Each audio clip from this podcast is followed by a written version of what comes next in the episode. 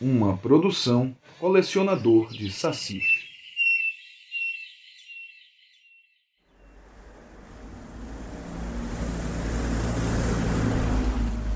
Era uma manhã de outubro em Porto Alegre, no Rio Grande do Sul. A gente está aqui na rua Duque de Caxias, esquina com o Espírito Santo, onde encontramos a Catedral Municipal de Porto Alegre. Dizem que ela foi construída em cima do lugar onde foi o primeiro cemitério da cidade. Tudo bom? O nome correto é Catedral Metropolitana. Ela fica no terreno onde, no final do século XVIII, foi construída a Igreja Matriz de Porto Alegre e onde funcionou o Cemitério da Matriz. Contextualizou dizendo que tem uma garoa. É, é verdade. Porto Alegre essa semana tá difícil. Todo dia chove. Mas acaba dando clima aqui para o nosso passeio. Ao longo de quase 80 anos de atividade, o Campo Santo não foi dos mais respeitosos com os nossos momentos de despedida. Os registros reclamam de covas rasas, dos corpos expostos vilipendiados por cachorros e dos miasmas o cheiro pútrido que se espalhava pela área. Olha quanto vim. é verdade, né? Caixas e caixas. Não, próximo à caçamba, aqui do lado ainda da catedral, mas dentro dela, caixas de vinho Gran Legado. Em 2012, quando a catedral iniciou a obra para a reforma do prédio da Cúria, essa história se fez lembrada mais de 120 crânios humanos, com fragmentos de ossos dos mais diversos, foram encontrados durante a escavação. Segundo as arqueólogas que acompanharam as obras, havia corpos organizados em fileira na parte mais profunda. Sobre estes, no entanto, corpos aparentemente jogados ali de forma desorganizada, quase como uma vala comum. Você entende que a nossa história parece que está no subsolo, está assim enterrada, porque não vem à tona quando a gente vai no dia a dia. Você, com qualquer pesquisada que der, isso começa a saltar. Esse é o César William Costa, do projeto Recife Mal Assombrado. Guarde bem essa fala dele. A gente segue descendo aqui a Rua Espírito Santo, a rua que uma ladeira bem grande e conforme a gente vai andando, a gente pode observar dois rostos esculpidos, né? mais de um, mais de dois, rostos esculpidos na pedra, e são rostos indígenas. Sabe como? São oito, na verdade, oito carrancas, cabeças enormes com feições indígenas, os dentes cerrados e os olhos fundos sem pupila rostos ficam dos indígenas ficam ainda mais é, impactantes, né? Porque eles estão manchados de preto pela umidade e de verde pelo musgo. Algumas paredes aqui estão manchadas, o rosto está manchado de tinta vermelha e branca. Provavelmente uma manifestação. Né? Indígena também, né? O arquiteto que tu viu que é como se ela estivesse suportando o peso de uma civilização em cima da sua, né? Essa voz é do André Neto, do projeto Porto Alegre Mal Assombrada.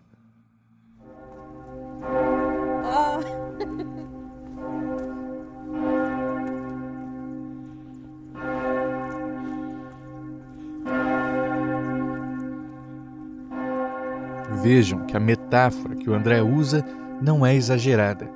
Foi realmente pensada pelo próprio projeto da igreja, assinado pelo arquiteto da Cúria Romana Giovanni Battista Giovernelli. No site da catedral encontramos essa explicação que eu leio para vocês. As gigantescas cabeças de indígenas que servem de base à catedral representam a fase primitiva da cultura e da arquitetura da América Latina, sobre a qual se ergueu a nova cultura e a nova fé. Eu escolhi começar este episódio com essa história porque ela nos serve bem de metáfora. Os prédios, as ruas contam histórias muitas vezes terríveis, de violência, de dominação, de negligência. Histórias que a cidade tenta esconder, mas que invariavelmente, como esqueletos mal enterrados, voltam à tona. São memórias que sobrevivem no patrimônio material da cidade, na pedra e no cal, mas que também persistem nas histórias contadas à boca pequena, nos causos de assombração, nas lendas urbanas. Esse contato com o todo da história acaba fazendo com que as pessoas reflitam sobre seus próprios medos. Fica muito além de contar uma história ou então alegorizar a história de assombração, que acabou tornando aquilo tudo mais interessante, pelo menos pra gente, especialmente no momento que a gente vive. Essa última voz que você escutou é do Tiago de Souza, do projeto O Que Te Assombra, de Campinas. A parte de trás da igreja é bem menos suntuosa, está toda tampada por uns tapumes. Parece para evitar que se olhe lá dentro. Neste novo programa do Colecionador de Sassis, eu conversei com os responsáveis por três iniciativas de turismo assombrado pelo Brasil, que buscam ativar a memória das ruas a partir das lendas e causos insólitos. Mais do que contar essas histórias, vamos discutir sobre como contá-las, encontrando no passado um diálogo direto com os desafios do presente e os caminhos do futuro. Eu sou Andrioli Costa e este é o Arquivo Folclore.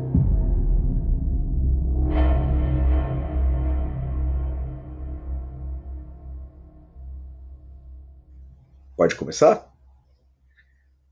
Então tá bom. Eu sou o Thiago de Souza, sou um dos idealizadores do Que Te Assombra, que é esse criativo, né? Eu não gosto muito de falar projeto, porque projeto parece coisa que não vai dar certo, né? Toda vez que me convidaram para um projeto foi para algo que era uma fria para eu dividir o risco de um prejuízo. Então não gosto muito de falar projeto, até porque ele andou bastante já, então acho que já saiu da esfera do projeto. Mas o, o que te assombra, eu acho que é mais uma, uma ideia criativa, assim, da gente reunir as histórias sobrenaturais das cidades, né? As histórias são contadas nas cidades, muito mais do que é, relatos pessoais, mais é, cotidianos, né? não são só experiências sensoriais, mas a gente gosta muito daquelas histórias que tiveram vulto, que são histórias que são ligadas a fatos históricos, histórias mais contadas mesmo. E a gente começou a fazer isso em, a partir de agosto do ano de 2021. Coincidentemente, estava lendo Assombrações do Recife Velho, que tem uma tem uma relação muito interessante né, com as histórias sobrenaturais do Recife, do ponto de vista urbanístico, mas também social. E aí, na minha cidade, em Campinas, não existia nada parecido, não existia nenhum acervo das histórias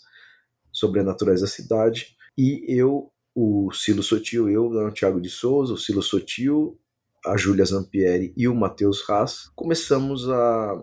Eu mais na pesquisa e redação, o Silo também. A Júlia é uma editora de áudio e vídeo, jornalista, e o Matheus Haas é um artista plástico, e a gente juntou tudo, todas os, essas habilidades e começamos a relatar as histórias da cidade e começamos a fazer um tipo de, de séries, webséries, com é, episódios que lembram um pouquinho rádios novelas, né? Fizemos Campinas, foi uma experiência super legal. E aí decidimos levar o público, né, o público que a gente tinha para esses lugares. E foi um sucesso muito esquisito, porque a gente não imaginava que tinha uma, re, uma demanda reprimida tão grande desse, desse universo, né? E a gente começou a ver uma série de potencialidades nas histórias sobrenaturais que a gente nem imaginava, mas especialmente três. Uma é de que ela ajuda a ativar bens públicos, o patrimônio público, o patrimônio material a partir das histórias mesmo. É, outra que ela é capaz de oferecer um senso de identidade no participante, um sentido de empatia com as pessoas que morreram e acabaram sendo concebidas como os personagens das histórias, né? E por fim, a gente percebeu que a gente criava pontes afetivas a partir de contar a história era inevitável nos passeios que a gente faz hoje alguém não se lembrar de um outro contador de histórias que passou pela vida dela. Normalmente uma pessoa muito querida, um tio, um avô, avó. É, então é, a gente descobriu esse, nesse caldeirão tudo isso. Tá bom, Adriano, beleza. Vamos lá. Tranquilo. Tá, deixa eu só, só te explicar aqui quem ah, vai à frente do Recife Mar Assombrado como guia e como é, pesquisador e tudo é o sacerdote Devas, tá? É o Devas, é o personagem que vai à frente, que responde por todo o Recife Mar Assombrado. Então, se você quiser me chamar por Devas, tá tudo tranquilo aí. Como César disse que era um personagem, eu achei melhor falar com quem estava atrás da máscara. Mas a gente vai entender melhor quem é o sacerdote Devas depois. Lá meu nome é César, mestre Devas César William, tenho 51 anos e sou do Recife Mal Assombrado. Eu nasci em 1793, eu tenho um pouquinho de idade, né? Então, de lá para cá, tem um bocado de história. Não, sou especializado em marketing, sempre voltado, voltado à administração, publicidade e marketing. Pós, MBA e tudo mais nessas áreas. Mas todas as minhas uh, atividades acadêmicas sempre foram voltadas para a área de eventos e turismo. Bem, desde os 18 anos eu pertenço a uma ordem hermética e então sempre estive envolvido com isso. Sempre fomos doutrinados a pesquisar, de, a trabalhar, a identificar, a agir onde há ações, vamos dizer assim, sobrenaturais, paranormais e místicas. Então, em determinado momento, e para fazer um, um um apanhado de pesquisas para terminar um trabalho sobre isso, eu comecei a, viajar a alguns países. E aí foi então que eu fui para Cusco, no Peru, fui para Irlanda, fui para Inglaterra. E numa dessas, aliando o trabalho ao que eu já fazia, conheci então os passeios assombrados na Irlanda. Na Irlanda, na Escócia, sendo que na Escócia eles têm as particularidades que os passeios, alguns passeios deles são desenvolvidos de forma única, ou seja, o guia fala somente para o público, o público apenas escuta de forma unilateral, ele não interage, não há nada mais do que isso. Mas também eles passeiam por, por baixo da cidade, então pelos túneis. E eu fiquei maravilhado com isso. Eu digo, é um passeio que eu quero levar então para o Recife. E aí, quando ele foi falando e falando das lendas de Edimburgo, ele sempre aliava um passeio. Então, quando ele passava por uma, um, um, túnel, mostrava uma cela e dizia o que acontecia ali. E aquele fato de ver, vivenciar e usar os sentidos todos naquele passeio foi o mais tocante. Porque você dentro de um túnel ali, o ar já é um pouco mais raro, né? Você já tem aquele, aquele cheiro mais ocre do, do limo, do tijolo antigo, e aí você pode tocar naquelas, naquelas peças, tijolos, grades e tudo mais, tão antiga quanto a cidade. E aí você ainda visualiza o local onde aconteceram as coisas. Isso é um banho nos sentidos que me fez pensar, poxa, eu posso fazer uma coisa daquele tipo. Isso, eu, eu acredito que tudo fica impregnado com a nossa energia, com a nossa vivência, não é? É como se a gente pegasse alguma coisa que pertencia aos nossos avós. Parece que há um recado deles ali. Está imantado, magnetizado naqueles objetos. Agora imagine uma coisa que sofreu, ou, ou, onde histórias marcantes, ou pessoas que passaram pelo sofrimento, pela alegria, pela dor, seja lá pelo que for, passou naquilo ali, deixou impregnado por eras e eras, e você participar daquilo, você vê, você vê algo escrito, você vê algo é, marcado por eles ali na cela, ou marcado nas paredes, ou um objeto pessoal. Nesse banho dos sentidos, você quase que faz uma imersão no tempo o que aquilo aconteceu. E ali você vivencia realmente. E parece que ah, ah, os próprios autores daquelas passagens marcantes estão ali no seu ouvido falando, contando. Foi assim, não foi assim. O e Tiago é também teve essa experiência internacional que o inspirou a trazer para o Brasil algo semelhante. Não conhecia nenhuma. É... Não conhecia nenhuma, embora eu já tivesse. Eu morei na Inglaterra, viajei um pouquinho em Europa quando eu fui estudar na Inglaterra. Eu havia ido no Père Lachaise, que é um cemitério de Paris que é super. É um um aparelho turístico da cidade, assim, super concorrido, um passeio tradicional. Também fui no cemitério da Rigoleta, na, em Buenos Aires, mas nunca com esse olhar. Em Londres mesmo, quando eu morei na Inglaterra, fui em alguns passeios que tinham esse olhar de mistério, mas não exatamente esse que a gente, esse das histórias de assombração.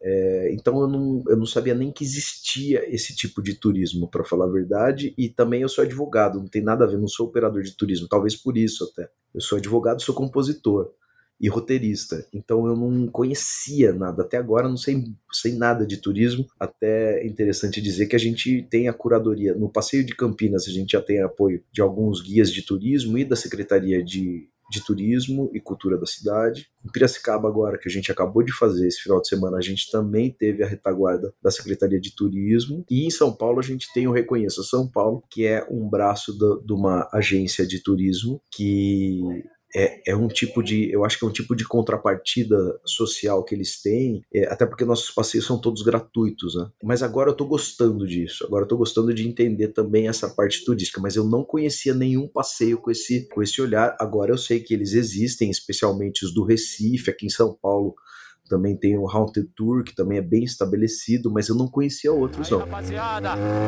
chegamos aqui na mata, tá eu, o japonês. Aí, ó. Mata do Godoy. É aqui que os caras vê os bagulho, os bagulho acontece. Vamos ver se é verdade mesmo, vamos ver se achar algo. Cabelo. Diz que tem uma estrada ali que. Vale pontuar que o que o César e o Tiago viram lá fora são iniciativas já consolidadas e, por que não, institucionalizadas de turismo, inspirados em mitos e lendas.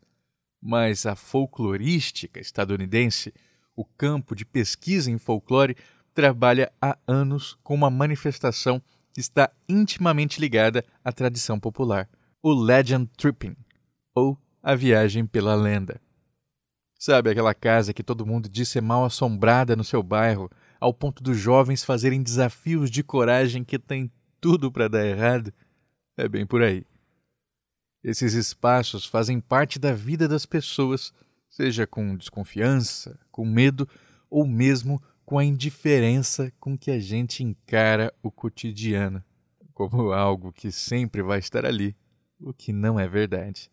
São esses espaços que podem muito bem ser aproveitados por iniciativas de turismo lendário, como a gente está ouvindo nesse programa. E na sua cidade, tem algo parecido? Pensa nisso e manda pra gente.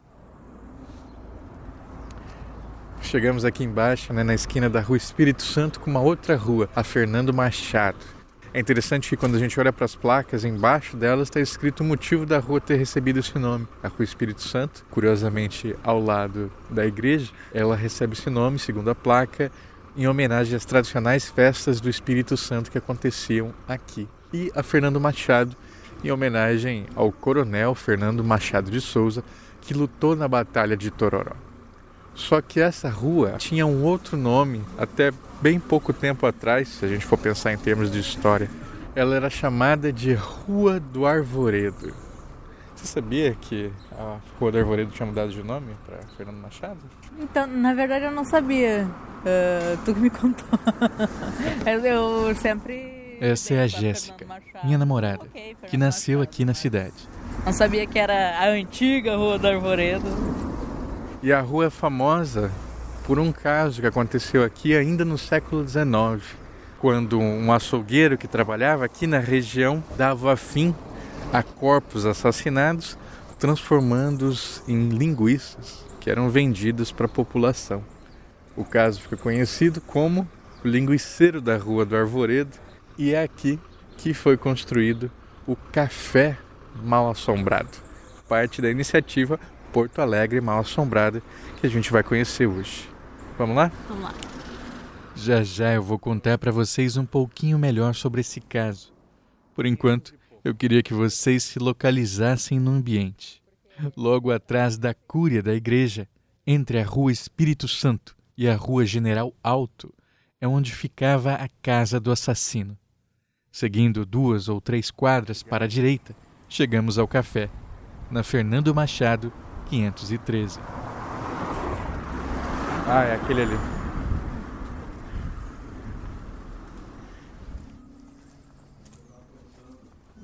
Olá. Tudo bem? Bom dia. Eu sei, eu sou um entrevistador. Ah, pode crer. ah, não deixa a porta aberta, agora bem-vindo. Tudo bom? Beleza? Tudo já é? Tranquilo. Olá, eu sou o André Neto, sou músico, compositor da cidade de Porto Alegre, tenho 41 anos, sou signo de Ares. Eu sou a Martina Mombelli, sou cinematógrafa, tenho 26 anos e sou geminiana com lua e ascendente em Capricórnio. Achei curioso notar como tanto o Tiago, do que te assombra, quanto o André são músicos. E perguntei como ele via a ligação entre música e mistério. A música, é, a música é um processo alquímico, né? quer queira, quer não. A música é uma arte mosaica, ela vem das musas, né? É a tua conexão com o divino, seja qual for o divino que cada um de nós acredite. A música, ela nunca acontece, a conexão mosaica, ela acontece no meio termo, ela nunca acontece no cotidiano, ela acontece em dois pontos para mim. Ou num momento muito clérico, com uma conexão imensa né, de um ato religioso, litúrgico forte, onde tu tá lá muito conectado com a espiritualidade, ou num cabaré de baixíssima vibração e tu tá lá muito conectado com a espiritualidade. Então tu pode ver que né, nesses dois lugares saem as grandes obras. No meio do caminho é onde a vida acontece, é onde as coisas estão, é, é a razão, quase que a parte mais lógica das coisas. Mas nesse cabaré e nesse, nesse, nesse ambiente mega espiritual, lá surge a conexão com as músicas. Né? Tanto que tu vai ter desde uma, uma, uma Nossa Senhora da Conceição, né, Manjá, como tu vai ter as Damas do Cabaré, tu vai ter né, as Pombagira, são músicas inspiradoras. Né? E uma para falar sobre a dor da alma e outra para falar sobre, sobre a, a como, como seguir o caminho, como, como tentar a busca da elevação, a honra das coisas. Né? As coisas estão ali. Então eu acho que o músico acaba por viver nesse, nesse céu inferno, ele acaba por uh, se interessar muito por esse complexo. Não, porque várias vezes meu avô me levava para isso, meu avô que me inspirou, acho tudo isso aí foi meu avô, cara. E meu avô me levava para caçar tesouro no interior do Rio Grande do Sul, sabe? Ele tinha essa coisa de fazer porão, cavava. Nós construímos um porão uma vez, meu avô, meus tios. E o tesouro a gente, com esse pêndulo, nós íamos pros terrenos dele lá, de jipe e tal. E aí, cara, quando eu ia, nunca apareceu nada. Nunca apareceu o guardião do tesouro, o espírito da floresta ali. Né?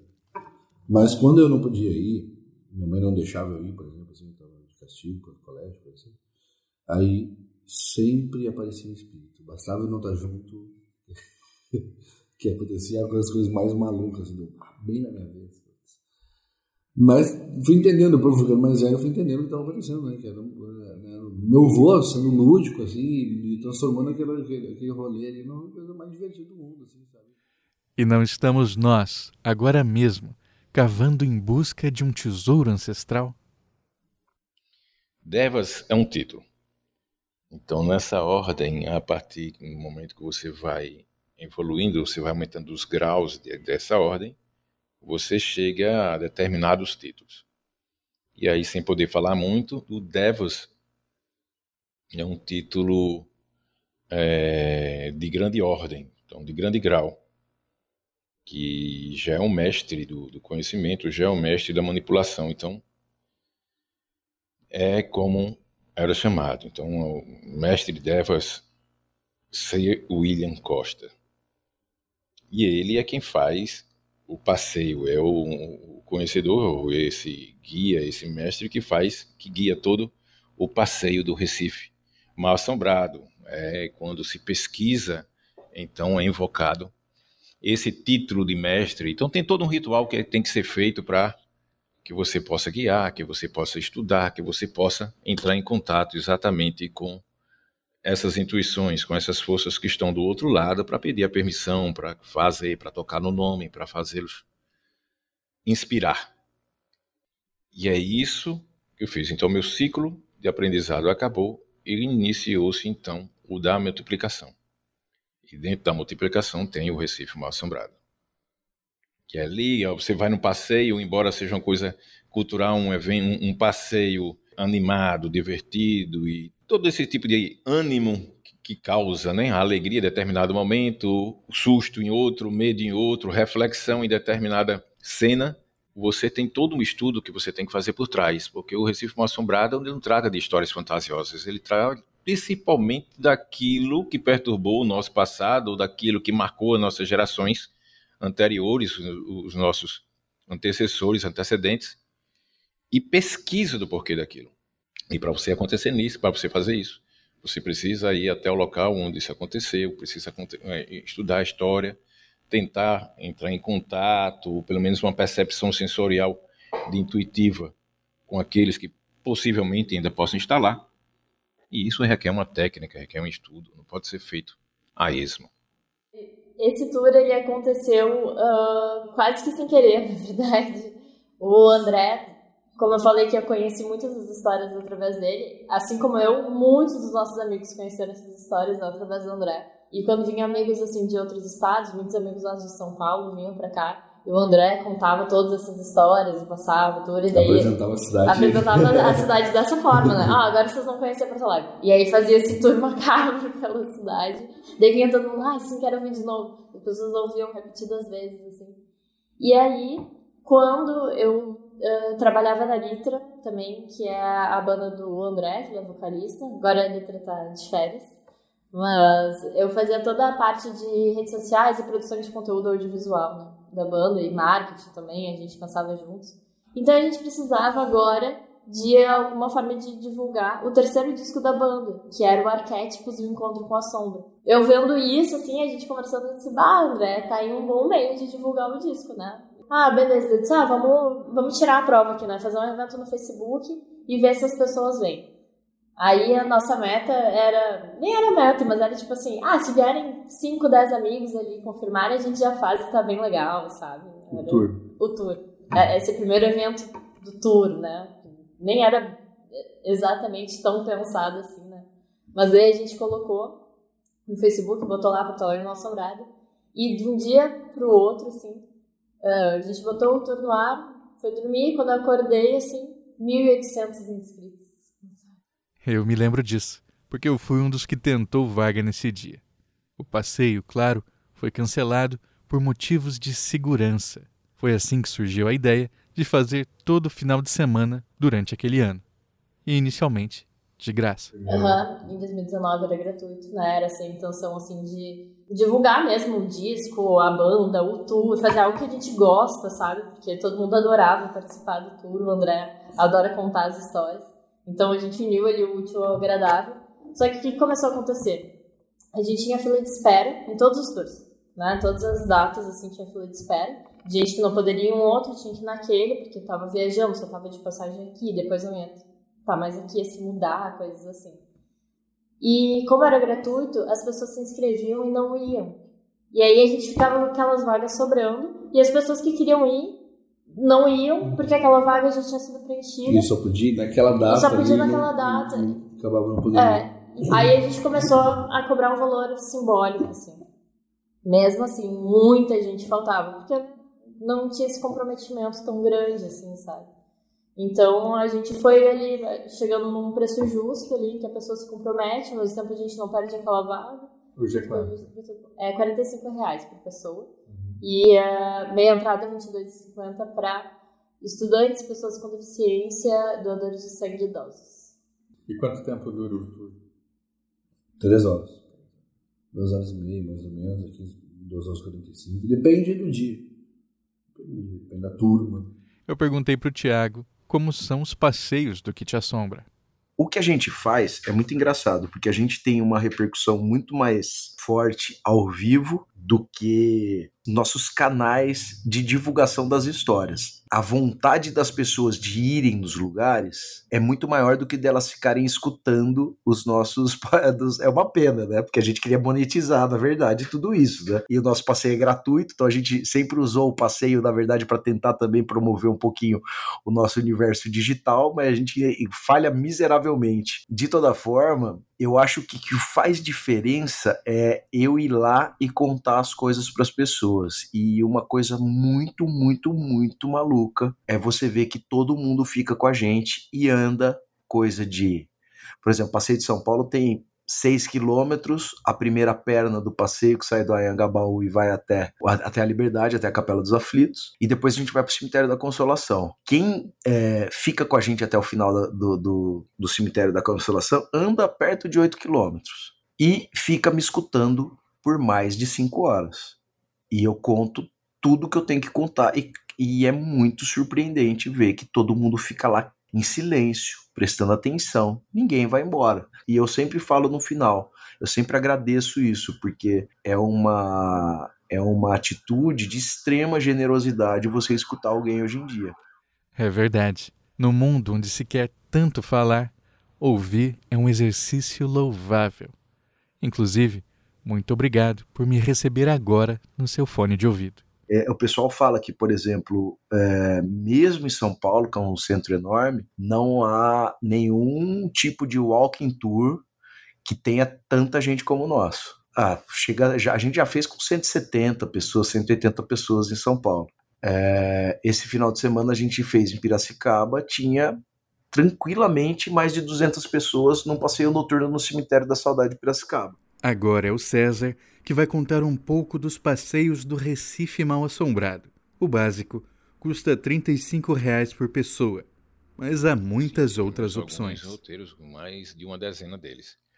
Nós temos a caminhada que dura uma hora e meia, que sai geralmente nas sextas-feiras, e que vai ali pelas ruas do centro mais, do bairro mais antigo, que é o bairro do Recife, o que todo mundo conhece como Recife Antigo, e passa pelas, pelas casas que são as mais antigas do Recife e passa pelas casas, pelas ruas, né, pelos becos, vielas, eh, nas praças e vai contando, sempre com muita surpresa no caminho, né? Lógico.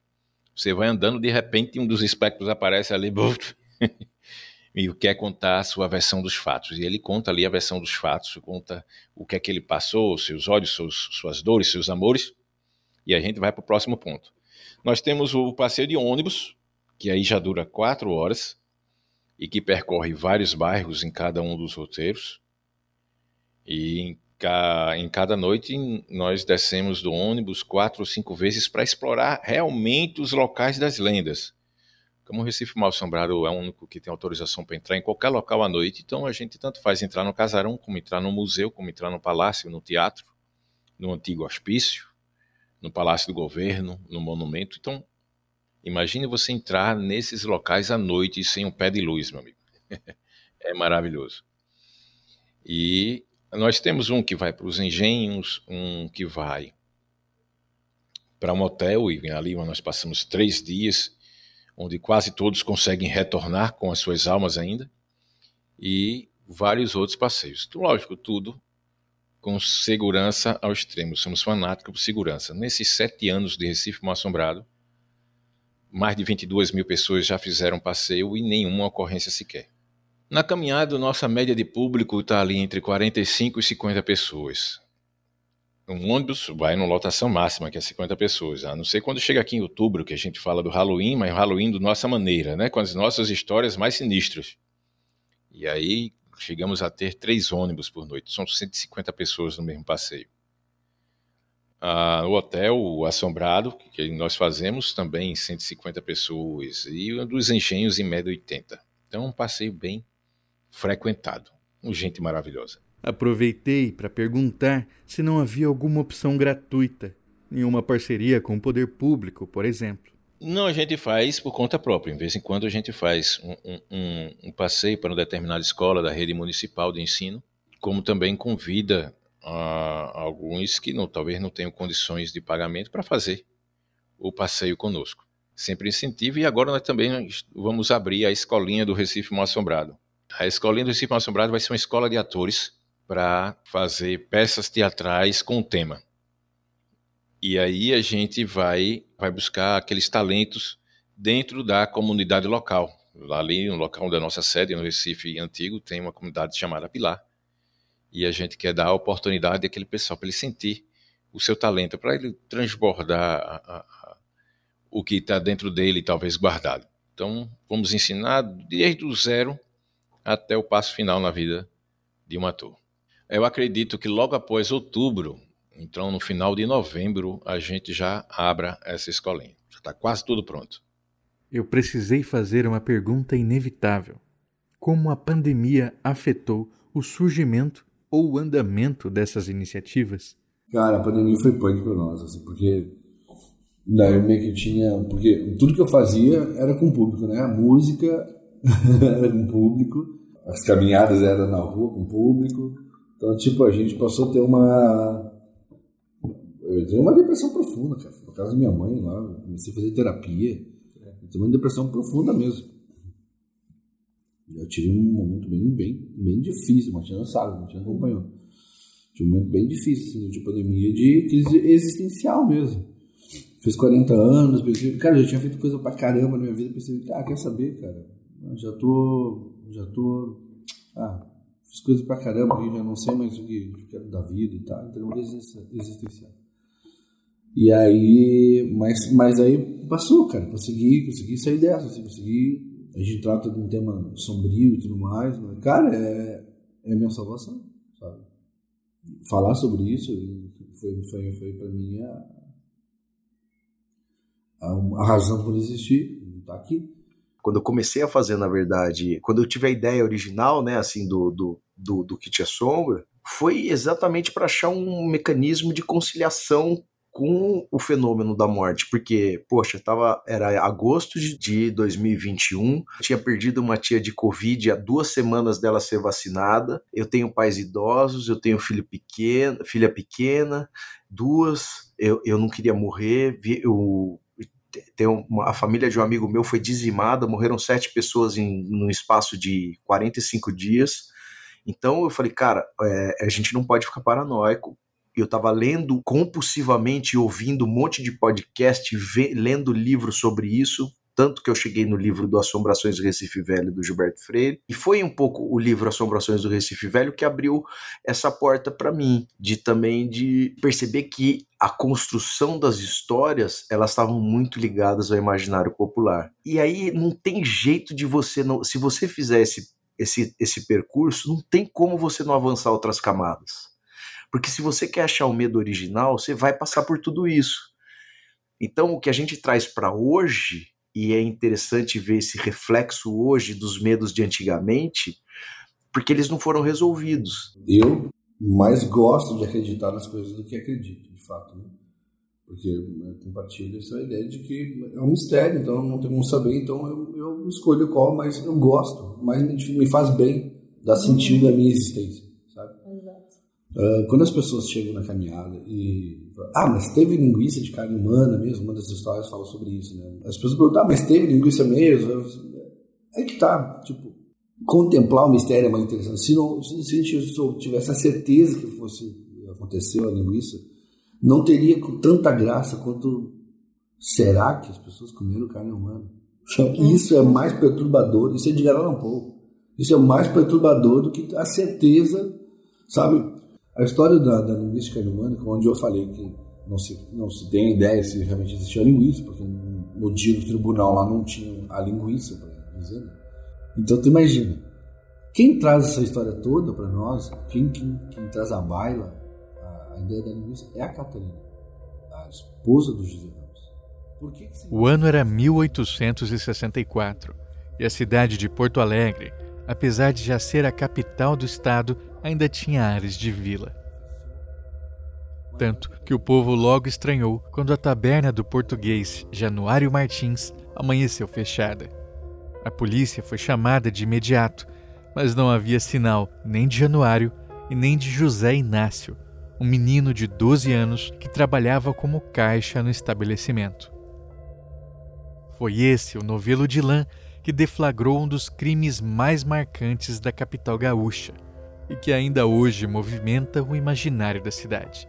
No caso que fica conhecido como o linguiceiro da Rua do Arvoredo. Existem várias maneiras de contar essa história e eu vou resumir em duas. Uma delas vem da pesquisa da historiadora Sandra Pesavento, no livro Os Sete Pecados da Capital. Ela analisou os autos do processo e as notícias publicadas em jornais durante o acontecido e 30 anos depois. O segundo jeito é o modo como a história acaba entrando no folclore de Porto Alegre, com a tradição plasmada em literatura. José Ramos era filho de um português que lutara na Guerra dos Farrapos e de uma índia. Pouco se sabe sobre sua infância, adolescência, detalhes de sua vida, mesmo sobre seus crimes. O pouco que se sabe sobre Ramos era que foi considerado um homem discreto, gentil, elegante e viajado, como se saísse das páginas de um romance. Frequentava a igreja e estava acima de qualquer suspeita. Frequentemente era visto em casas de ópera da cidade.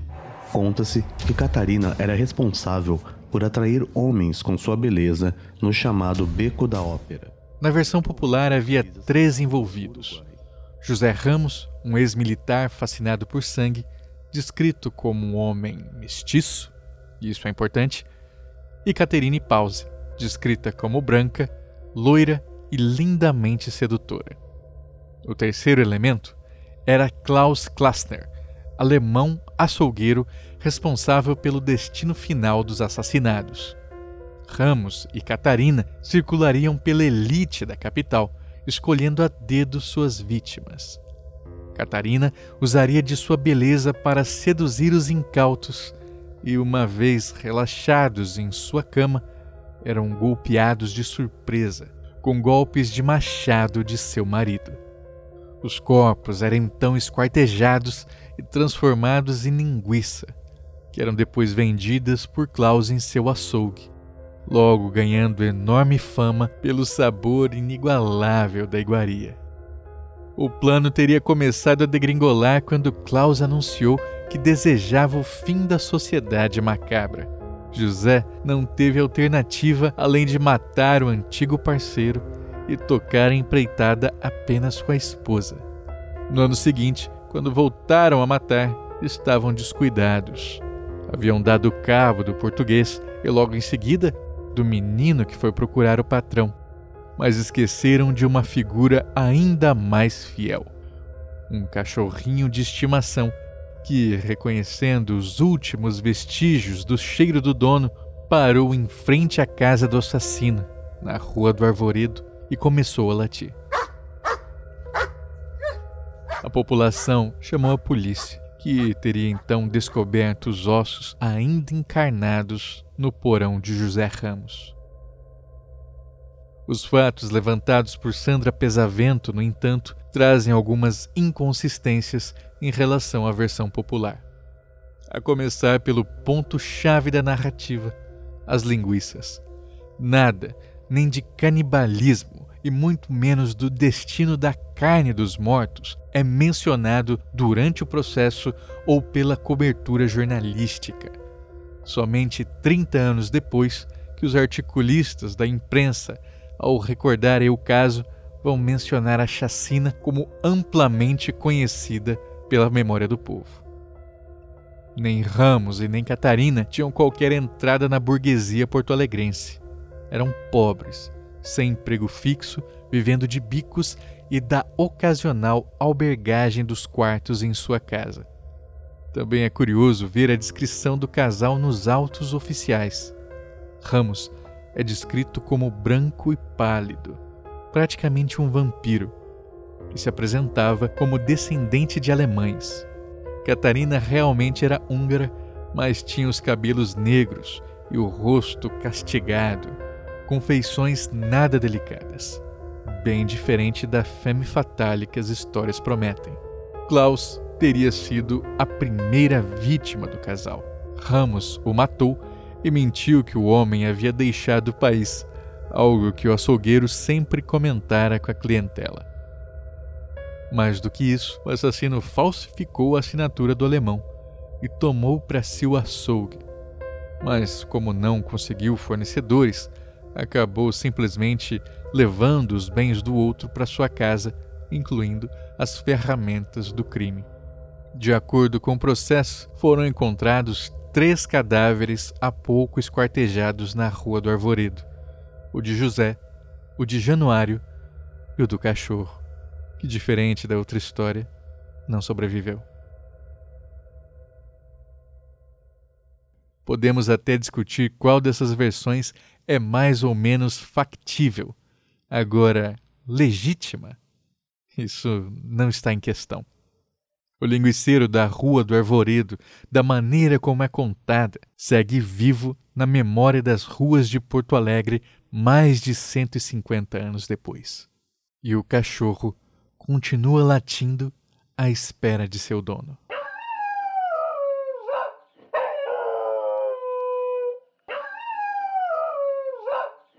Uma pessoa dizer para ela assim: Ah, mas eu não.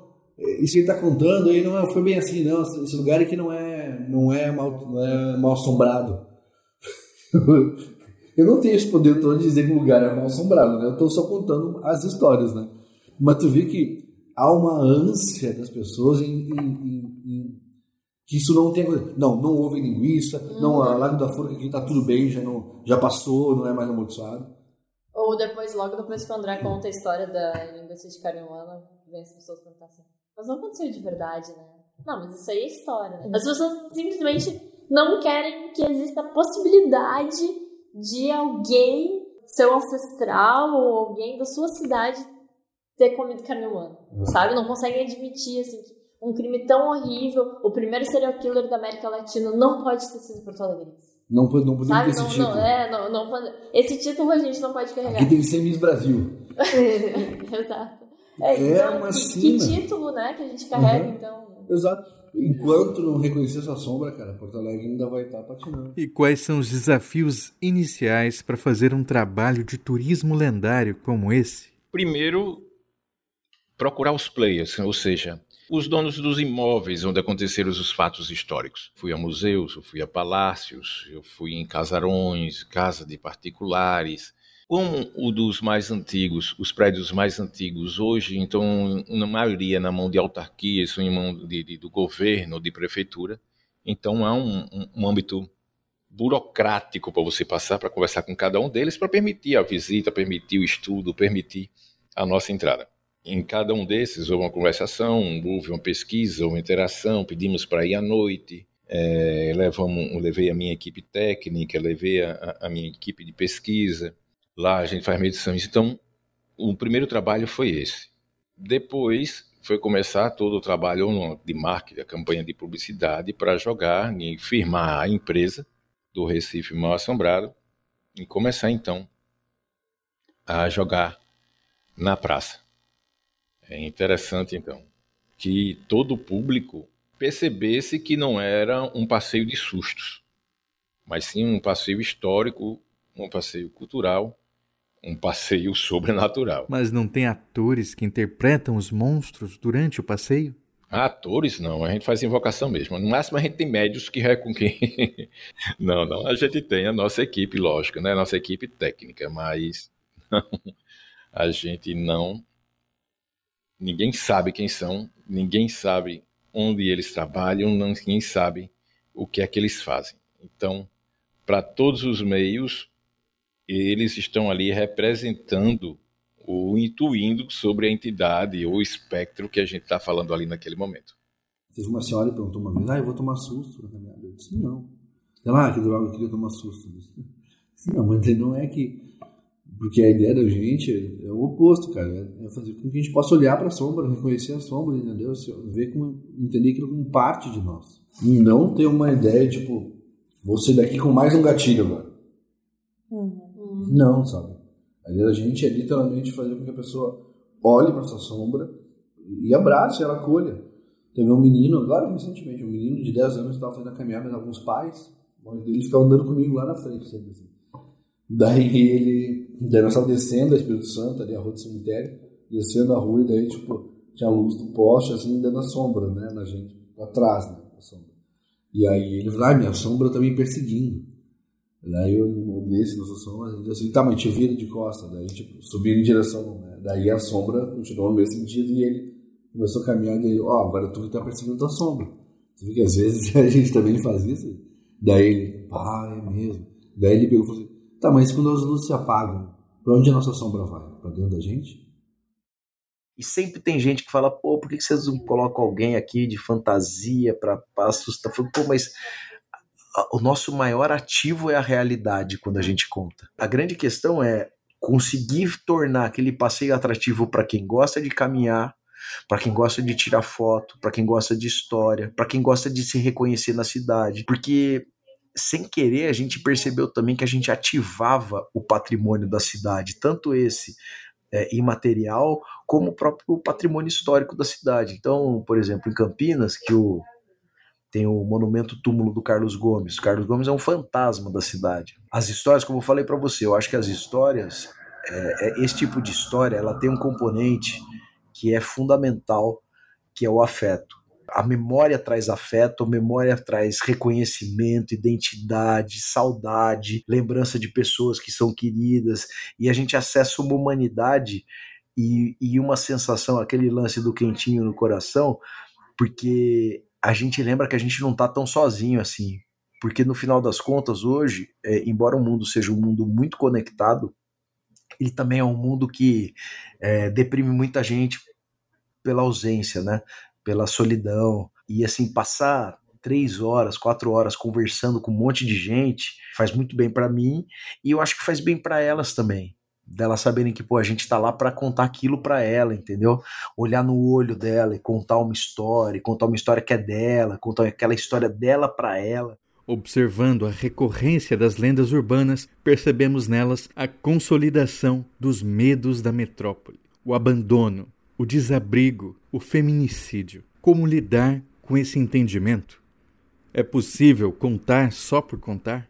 É muito interessante isso que você falou, porque outro tema que a gente adora é o tema das noivas fantasmas. E o tema das noivas fantasmas, ela além de ter como desdobramento, né, a concepção de um fantasma, de uma noiva fantasma, passa muito por isso que você está falando, não apenas do feminicídio, mas do papel da mulher na sociedade, né?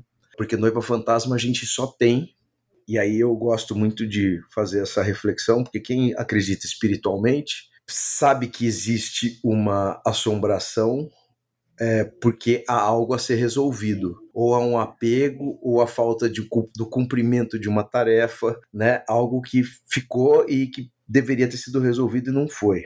E com relação às noivas fantasmas, isso acontece porque o propósito da vida da mulher era casar com um homem. Então, a mulher que está preparada para isso, está muito próxima de realizar esse propósito de vida e tem a vida ceifada às vésperas desse acontecimento mágico para a mulher, né? Naquela época, ela acaba voltando ou porque, como eu falei, espiritualmente, porque as pessoas, porque ela ficou com esse apego, com essa necessidade de cumprir esse propósito de vida, ou se você não acredita nisso, você percebe que a gente sabe que as histórias sobrenaturais elas são impulsionadas pelo imaginário popular, que é totalmente contaminado pelo senso comum, porque uma história é, de assombração só tem sentido, aliás, ela só ela só transita se ela tem sentido e ela só tem sentido se ela é recepcionada pelo senso comum. Então era muito normal você acreditar que é uma menina que morreu é, antes de casar, seja porque ela tirou sua própria vida, seja porque ela tenha sido assassinada, seja porque ela foi abandonada e morreu de desgosto, enfim, tem um monte de hipóteses aí, né? Mas é, você só acredita que é possível que ela retorne porque no senso comum, o senso comum um dia convencionou que o papel da mulher era esse, que o papel da mulher era casar com um homem, e por isso que é possível existir noiva fantasma, o que muito provavelmente não vai acontecer mais porque não faz mais sentido a gente imaginar que uma alma, na, que a alma de uma mulher vai voltar só porque ela não conseguiu casar. E é exatamente isso que a gente mostra. A gente, é, é, uma das nossas reflexões é exatamente essa: mostrar que ao longo do tempo a tecnologia evoluiu bastante, o ser humano não. Então, quando a gente vê que há casos de feminicídio e compara que são os mesmos casos ou das mesmas fontes que aconteciam há 300 400 anos na sua cidade e a gente faz, porque em 400, quatro séculos, nós não evoluímos absolutamente nada. Quando a gente percebe que o sofrimento dos recém-alforriados né, no século XIX ainda perdura, dois séculos depois, a gente faz. por que a gente não evoluiu? O que é que a gente deve mudar para isso ser extinto? Então são reflexões que a gente faz com essas histórias que parece que está manchada e parece sempre teima em retornar nos dias atuais. É muito interessante esse outro aspecto que você falou sobre ocupação urbana. As histórias de Belo Horizonte, por exemplo, o eixo fundamental da história, das histórias sobrenaturais de Belo Horizonte vem da construção de Belo Horizonte em cima de, do arraial de Curral del Rei. A maior assombração, e, e é interessante a importância dessa assombração até para a burocracia, até para a administração pública do Estado de Minas Gerais, é que o Palácio da Liberdade, que é o palácio que foi por muito tempo a sede do governo de Minas, foi construída em cima da casa da Maria Papuda, que era uma senhora que era uma senhora que vivia sozinha, que tinha muita habilidade com ervas, é, e ela foi expulsa da casa dela. E quando ela foi expulsa da casa, é, ela foi retirada da casa dela, provavelmente mataram ela. Né? É, quando ela foi expulsa da casa, ela falou que ali naquele lugar morreria, morreriam pessoas de tempos em tempos e que a cidade seria assombrada. O fato é que no Palácio da Liberdade morreram três governadores. Juscelino Kubitschek, muito esperto, construiu o Palácio das Mangabeiras para ele não morar no Palácio da Liberdade. Tancredo Neves não ficava no Palácio da Liberdade depois das seis da tarde. Itamar Franco não ficava no, no, no no Palácio da Liberdade depois das seis da tarde. Então, você vê que uma assombração acabou mobilizando a máquina pública, porque fazia muito sentido aquela ideia de que o fato de Belo Horizonte ter enterrado uma comunidade, é, não ter respeitado a ancestralidade, aquelas pessoas que viviam ali, suas histórias, e foram mexer com uma Aí que eu adoro também uma possível bruxa, que também é uma coisa muito interessante da gente ver sobre a, a construção dos arquétipos amaldiçoados, né? Porque é, pode ser uma grande coincidência os caras terem morrido lá, eram senhores, já não sei o quê, mas a ideia de que uma mulher que vive sozinha, que não precisa de nenhum homem para cuidar dela, que não precisa de nenhum filho, ninguém. Ela era totalmente autônoma, a Maria Papuda, doente, porque ela tinha bócio, por isso que ela chamava Maria Papuda. Ela não poderia estar ali se ela não tivesse poderes demoníacos, se ela não fosse uma bruxa. Porque uma velhinha sozinha não segurava a onda. É o senso comum também. Isso, perfeito. Nós temos aqui feiticeiras, meu amigo. Nós temos a Antônia Maria, que era chamada da Senhora dos Mortos, que sofreu muito com a Inquisição. A mais marcante, sem dúvida, é a Antônia Maria. A Antônia Maria já tinha sido expulsa né, de Portugal pela prática de feitiçaria. Então ela foi degradada, deveria ir para uma das colônias, já que na época existia uma lei em Portugal que todos aqueles que fossem presos, presos pela prática de feitiçaria e bruxaria deveriam passar dois anos no mínimo nas colônias, mas um ano depois essa lei foi mudada para que passasse o resto da vida nas colônias. Como Portugal, simplesmente no seu centro, tinha muitas dessas praticantes ainda de feitiçaria, principalmente do, do paganismo, né? Na verdade, não era feitiçaria do paganismo, era sua religião ancestral. E eles, quando eram capturados, eles vinham praticamente, quase na totalidade, para o Brasil. E como Pernambuco era a maior das capitanias, ela veio para cá. Então aqui ela ia começar uma vida normal, uma vida de costura, de venda de, de bordados, mas aí alguém descobriu que ela já era uma feiticeira em Portugal e disse: se você não fizer um feitiço para mim, eu vou denunciar a todo mundo que você é uma bruxa. E ela, com medo, disse: o que é que você quer? E o primeiro pedido que ela recebeu aqui: eu quero que meu irmão se torne padre na igreja. Aí ela, como é? Disse: é, exatamente amigo, ela manipulou as forças dela. Em 15 dias, o irmão desse, desse senhor se tornou padre na igreja. E aí começou então uma romaria. Brasileira disso, né? Ele só não vou contar nada a ninguém, só vou contar para o meu vizinho. Não diz que foi eu que contei, não. Pronto, e começar uma fila na casa dessa senhora. Então começou a, a, a, chamar muita atenção e a segunda Inquisição bateu aqui em 1724. E aí foi a caça de, dos que estavam praticando bruxaria, a, dos judeus, e ela foi capturada então. Então sofreu uma, um tour de torturas aqui em Recife. tudo isso para dizer o quê? Que eu acho que as histórias de assombração, além de tudo, elas trazem um diagnóstico muito preciso da época da concepção das histórias, do começo das histórias. Isso eu acho também muito legal.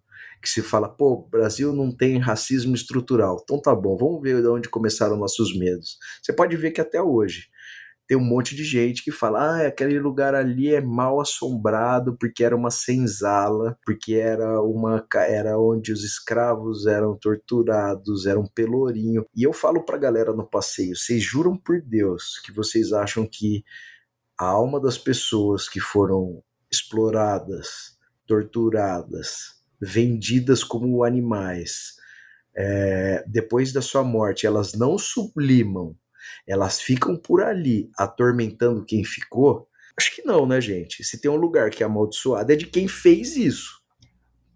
É de quem escravizou, é de quem é, é, é de quem explorou, é de quem torturou, né? E não de quem sofreu. Eu nunca vi tanta boa vontade para desmistificar a história do Rei Arthur, do, sabe, do Robin Hood, porque são homens brancos. Mas a história de homem negro, de mulher negra, é uma, uma força para. Não, eu quero prova, eu quero uma foto. Não, coisa que nem tinha na época, tem que ter. Tem que ter. Se não, essa história. Zumbi, não, se tu não tiver aqui um registro do zumbi, do andado, não andado, não existiu.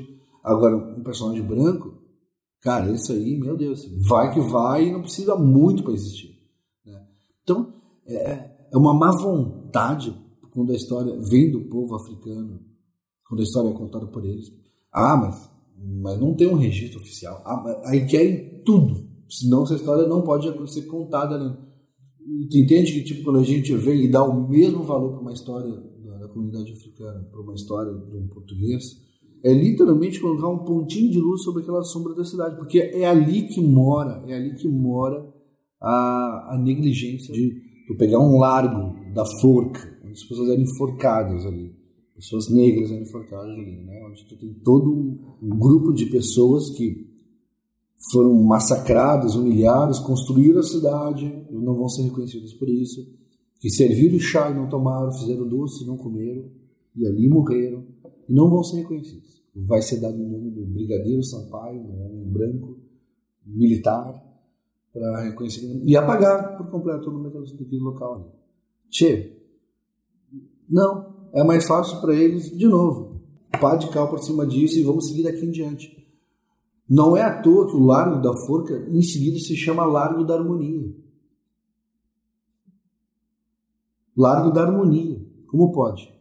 Não é só o embranquecimento da nossa história. Isso é, é, é, é a pá de cal da, da, da, da virtude. E nós estamos fadados a repetir isso no futuro muito breve de novo. Muito breve de novo.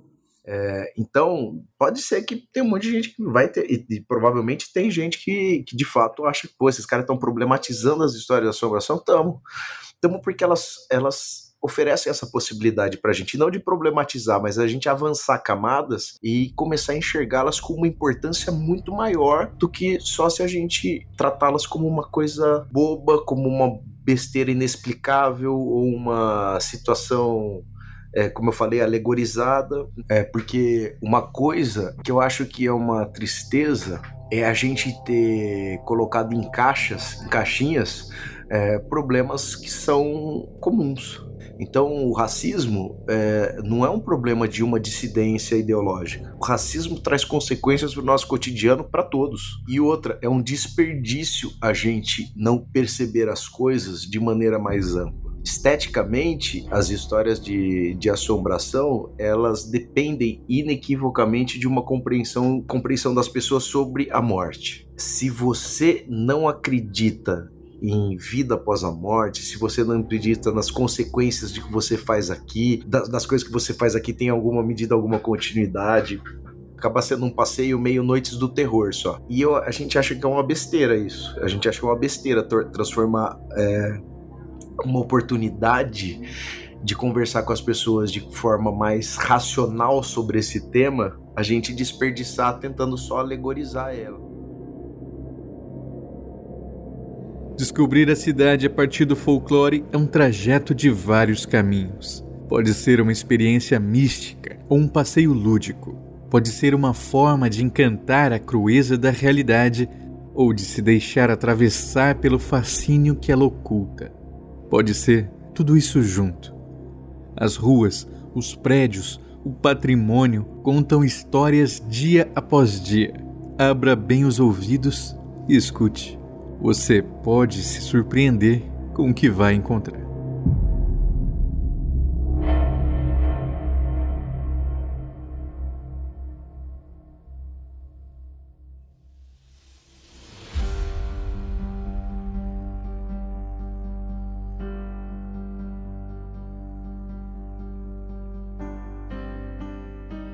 Arquivo Folclore é um programa novo do Colecionador de Sassis, escrito, narrado e editado por mim, Andrioli Costa. Conheça mais do meu trabalho em colecionadordesassis.com.br ou em consultoriafolclórica.com.br. Gostou do programa? Eu espero que sim. Se gostou mesmo, deixe o seu comentário e compartilhe com os amigos.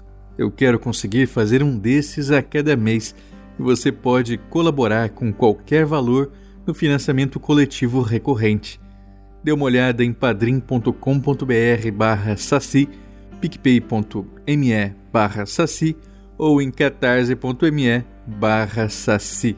Você pode aparecer nos agradecimentos como os que eu deixo aqui para os nossos queridos apoiadores que mantiveram sua assinatura mesmo durante o hiato de Poranduba. Agatha Urzedo, Alexandre Geisler, Ana Lúcia Mereger, Ana Magalhães, André Cebalos, Arthur Rocha, Bruno Brunelli, Bruno Janowski, Bruno Moraes, César Silva, Daniel Burley, Daniel Medina, Damian Valendorf, Douglas Rainho, Fernando Sussman, Gabriel Quartan, Guilherme Kruger, Guilherme Passos, Rosaná Dantas, Ian Fraser, Júlio Vieira, Maico Wolfert, Marcos Nogas, Márcio Quedinho, Maurício Filho, Maurício Xavier, Maiara Lista, Pablo Melo, Pedro Scheffer, Tiago Chiavegatti, Thomas Misfeld e Vinícius Carli. Muito obrigado, pessoal. Vocês ajudam a tirar o folclore da garrafa. E um agradecimento mais do que especial ao Bruno Brunelli, que fez a arte de capa do nosso podcast, inspirada na Catedral Metropolitana do começo do episódio. Agradecemos também ao César Williams, do Recife Assombrado, ao Tiago de Souza, do Que Te Assombra, ao André Neto e a Martina Mombelli, que além do tour, agora tem também a cafeteria Porto Alegre Mal Assombrada, que fica na Fernando Machado, 513. Mas vocês sabem que é a Rua do Arvoredo. Se fizer algum desses passeios ou visitar o café, não deixe de nos contar. As redes sociais de todos eles estão no post. Ao longo do episódio você ouviu trechos de vídeos do YouTube. Renato Garcia com o vídeo A Lenda do Corpo Seco, Caçadores de Lendas, e Freak TV com o vídeo Mentes Diabólicas, o caso da Rua do Arvoredo. Para encerrar, lembram que o Tiago é compositor?